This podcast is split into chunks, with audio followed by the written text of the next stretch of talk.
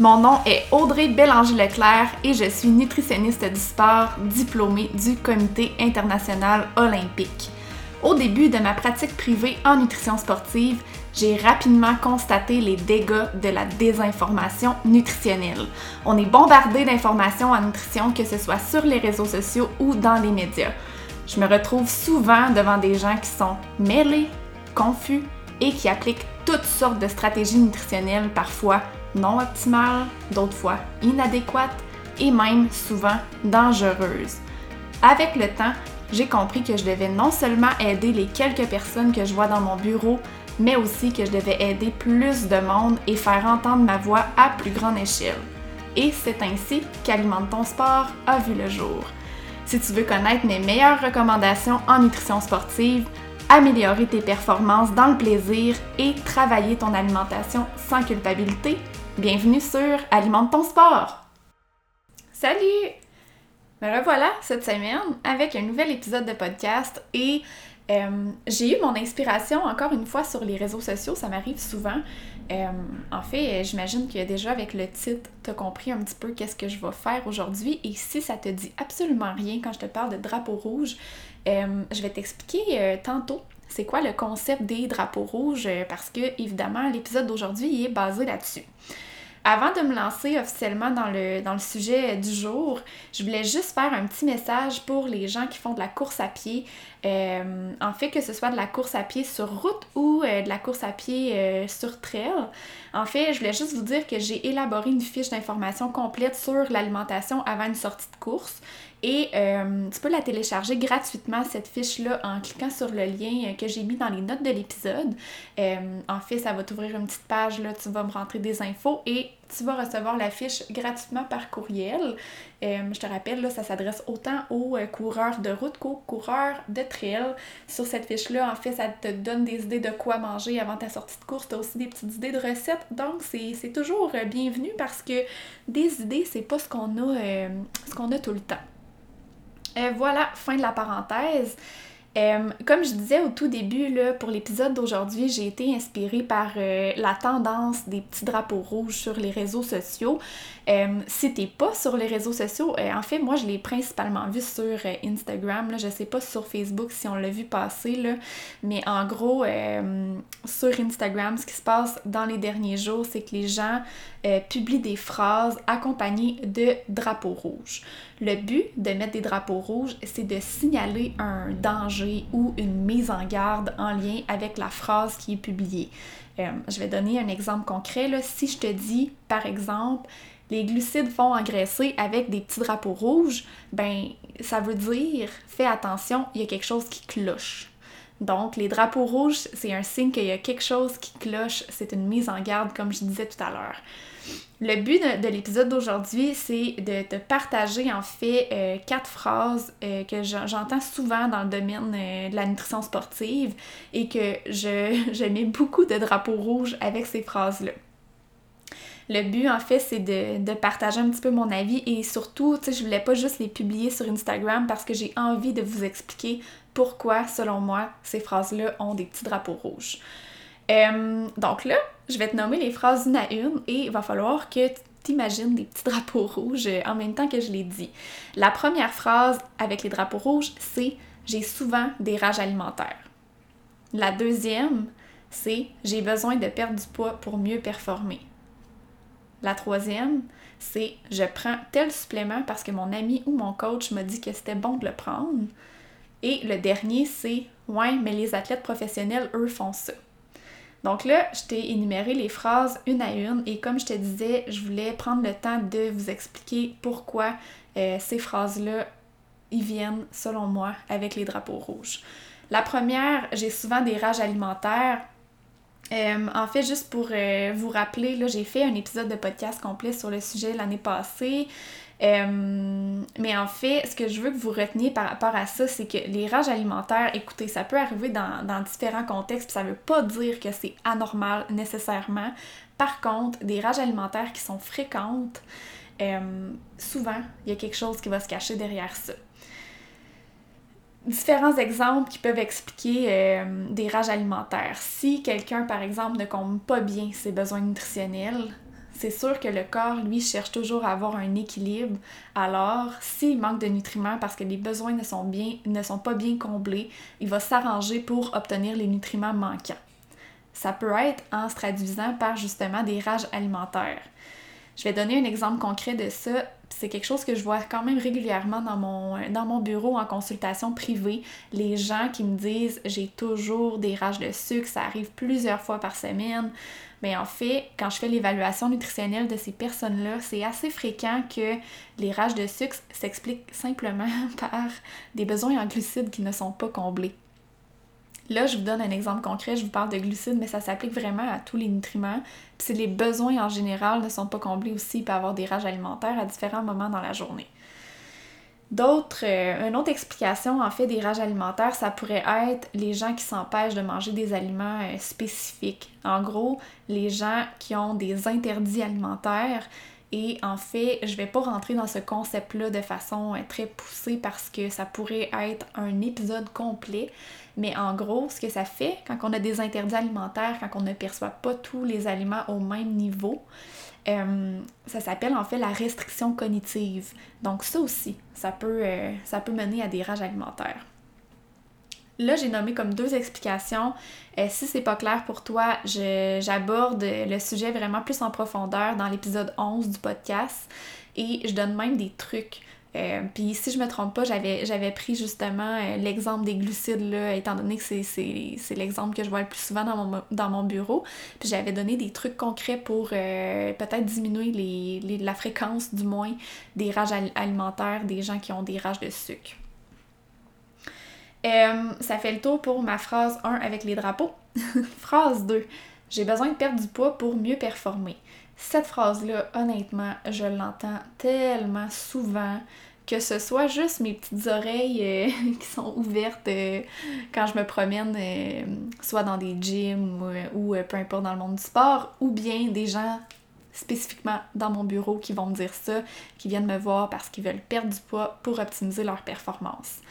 Il euh, faut savoir qu'on a tous un poids naturel et quand on essaie de changer ce poids naturel-là, ben au contraire, nos performances sportives risquent d'être complètement euh, bousillées. Euh, et c'est drôle parce que justement, je suis allée faire des ateliers dernièrement avec des gymnastes, des jeunes gymnastes, et j'ai abordé ce concept-là avec elles parce que je trouvais ça important de nommer le poids naturel et le fait que notre performance est, est optimale, est à son niveau supérieur quand on est à notre poids naturel. Pour expliquer ça, pour euh, être en mesure de le comprendre, souvent ce que, j'utilise comme image, c'est une bouée qui flotte sur l'eau. Donc on peut s'imaginer que notre poids naturel, c'est la fameuse bouée qui est à la surface de l'eau puis qui flotte, euh, elle va osciller en fait avec les, petites vagues qui viennent, euh, qui viennent mais la bouée va pas, va pas bouger beaucoup, là. elle va juste osciller tranquillement. donc naturellement parlant, la bouée, elle se tient à la surface de l'eau. Si on veut que la bouée cale en dessous de l'eau, évidemment, ben, il va falloir qu'on exerce une pression dessus. Donc, il va falloir qu'on pèse dessus qu'on la tienne dans le fond de l'eau. Qu'est-ce qui se passe si on la relâche, la bouée? Elle va remonter à la surface parce que elle flotte. Donc, elle cherche à être à la surface de l'eau. Donc, pour la tenir là, la bouée, euh, évidemment, il faut dépenser de l'énergie constamment hein, parce que si on relâche, c'est sûr que la bouée remonte. cette énergie-là qu'on perd à tenir la bouée dans le fond de l'eau, on peut s'imaginer là que ce que je suis en train de vous dire, c'est où changer votre poids naturel. Ben, c'est de l'énergie en moins pour optimiser nos performances sportives. Là, ce que je veux que vous reteniez, c'est que je suis pas en train de vous dire que euh, personne a du poids à perdre nécessairement. Euh, mais je suis plutôt en train de vous dire que le poids, ça devrait pas être l'objectif principal de s'entraîner. On s'entraîne avec d'autres objectifs en tête et si perte de poids il y a à avoir, ben ça va se faire tout seul en fait sans même qu'on ait à y penser. De cette façon-là, justement, c'est le corps qui cherche à retrouver son poids naturel sans faire d'efforts. C'est qu'on bouge dans le plaisir pour que ce soit le fun. On fait des changements dans, dans nos habitudes de vie. Et s'il y a une perte de poids à avoir suite à ça, il va en avoir une. De toute façon, euh, on peut pas connaître le poids naturel de quelqu'un seulement en regardant la personne. Fait que ça, souvent, c'est quelque chose que je dis aussi aux gens que j'ai avec moi dans mon bureau, je peux, j'ai pas de boule de cristal, je peux pas vous regarder et savoir c'est quoi votre poids naturel. Par contre, on peut mettre des stratégies en place pour être en mesure de le trouver. Et ce poids naturel-là, je vous jure que quand on a mis le doigt dessus, c'est le poids avec lequel vous allez le mieux performer. Donc, la petite phrase de j'ai besoin de perdre du poids pour mieux performer, euh, je suis pas certaine. Faut, euh, c'est à revoir et euh, je vous recommande fortement d'en parler avec un professionnel pour savoir c'est quoi les meilleures stratégies pour optimiser vos performances. Phrase numéro 3. je prends tel supplément parce que mon ami ou mon coach m'a dit que c'était bon de le prendre. Et ça aussi, ça arrive super souvent. Ou même, ça arrive super souvent que quand je questionne mes clients sur leur consommation de suppléments, puis que je leur demande pourquoi ils les prennent, au final, ils savent même pas tant pourquoi. Il euh, faut savoir que c'est pas parce que quelqu'un de ton entourage prend un supplément, puis voit des bénéfices à prendre ce supplément-là, que ben le supplément aussi est nécessairement bon pour toi. Euh, en fait, il ben, faut savoir que premièrement, chaque personne est différente. Et deuxièmement, ben, c'est possible que de ton côté, tu comptes déjà très bien tes besoins euh, sans ce supplément-là avec l'alimentation. Parce qu'avec les suppléments, ce qu'on va chercher, généralement, c'est des trucs qu'on peut prendre euh, par les aliments. Donc, c'est important d'aller voir premièrement si les aliments peuvent nous fournir ce nutriment-là, puis même si on compte déjà bien nos besoins en ce nutriment-là, parce que euh, ben, si on compte déjà bien nos, nos besoins en ce nutriment-là, ben, c'est juste un surplus non nécessaire. Euh, avant de prendre un supplément, là, il faut aussi se demander euh, c'est quoi que la science a à nous dire sur ce supplément-là en question? Parce que hein, chaque supplément a des études scientifiques de fait et euh, c'est important de connaître c'est quoi que la science nous dit par rapport à la sécurité et l'efficacité. Donc c'est vraiment deux choses que, que, je demande à mes clients en fait de travailler et de voir c'est la base hein, de savoir si le supplément est sécuritaire avant de le prendre, puis c'est pas tous les suppléments qui sont sécuritaires. Puis c'est aussi ça, important de savoir est-ce que je dépense mon argent dans le beurre ou le supplément est vraiment prouvé comme étant euh, efficace. Aussi, ce que je voulais vous dire par rapport à ça, c'est qu'il faut toujours garder en tête que la performance, là, ça dépend de beaucoup de facteurs. Euh, parce que c'est sûr que quand on se met à prendre des suppléments, souvent c'est qu'on a à cœur notre performance sportive puis on veut l'optimiser le plus possible. Mais si on s'imagine que la performance est une tarte, ben la, la, les suppléments, là, c'est juste une mini, mini pointe de la tarte. Là. Il y a plusieurs affaires qu'on doit travailler avant de se rendre à prendre des suppléments. Donc, euh, si tu veux euh, connaître les suppléments qui sont prouvés comme étant efficaces et sécuritaires de façon euh, très facile sans te casser trop le basic, si tu veux aussi t'assurer que les suppléments que tu prends présentement sont pas contaminés avec des substances, parce que ça, c'est aussi quelque chose qu'on voit souvent, des suppléments qui vont être contaminés par exemple avec des stéroïdes. Euh, bref, c'est à, à regarder. Puis quand je parle de sécurité des suppléments, c'est aussi ça que je veux dire. Donc, si tu veux être en mesure de reconnaître ou d'avoir des, des, suppléments qui sont, qui sont sûrs de ne pas être contaminés, qui sont sûrs d'être sécuritaires, ou même si tu veux savoir quel genre de questions à te poser avant de décider si tu prends un supplément ou pas, euh, je voulais te dire que j'ai un webinaire complet sur le sujet que j'ai lancé au printemps passé. Euh, en fait, le webinaire, je l'avais lancé comme en une seule fois, donc je l'avais donné au printemps passé. Et euh, j'ai récupéré le contenu que j'ai enregistré et qui est disponible maintenant en pré-enregistré, donc tu peux, tu peux l'acheter puis l'écouter quand tu veux, en gros. Je vais mettre aussi le lien pour ce webinaire-là euh, sur euh, les notes de l'épisode d'aujourd'hui. Donc, tu as juste à cliquer et d'aller voir ça. De toute façon, tout ce que je viens de te dire, tu peux retrouver dans la description. Mais comme je te dis, là, si tu te questionnes par rapport au supplément, tu es mêlé, tu te fais dire plein d'infos, tu sais pas qu'est-ce qui est vrai, qu'est-ce qui est pas vrai, tu sais pas qu'est-ce qui est bien pour toi, je t'invite à aller euh, regarder ce webinaire-là. Puis si tu as des questions, à m'écrire. Euh, dernière phrase que je voulais aborder avec vous aujourd'hui, c'est Ouais, mais les athlètes professionnels font ça. Euh, donc, euh, en gros, ça veut dire ben, pourquoi moi je devrais pas le faire si les athlètes professionnels le font honnêtement, je pensais faire un épisode complet là-dessus. peut-être que je vais garder l'idée aussi euh, parce qu'il y a beaucoup de choses à dire. Je vais euh, peut-être euh, juste effleurer le sujet aujourd'hui. Mais premièrement, il faut savoir que chaque, chaque, athlète est différent. Ça, je le nomme souvent. Chaque personne est différente, chaque athlète est différent. Euh, qu'on parle d'athlète professionnel ou pas, hein? Donc, euh, chaque personne est différente, ça c'est le premier concept à se rappeler. Fait que même quand on regarde euh, des athlètes professionnels tous mis ensemble, mais ils vont pas mettre en place nécessairement les mêmes stratégies nutritionnelles.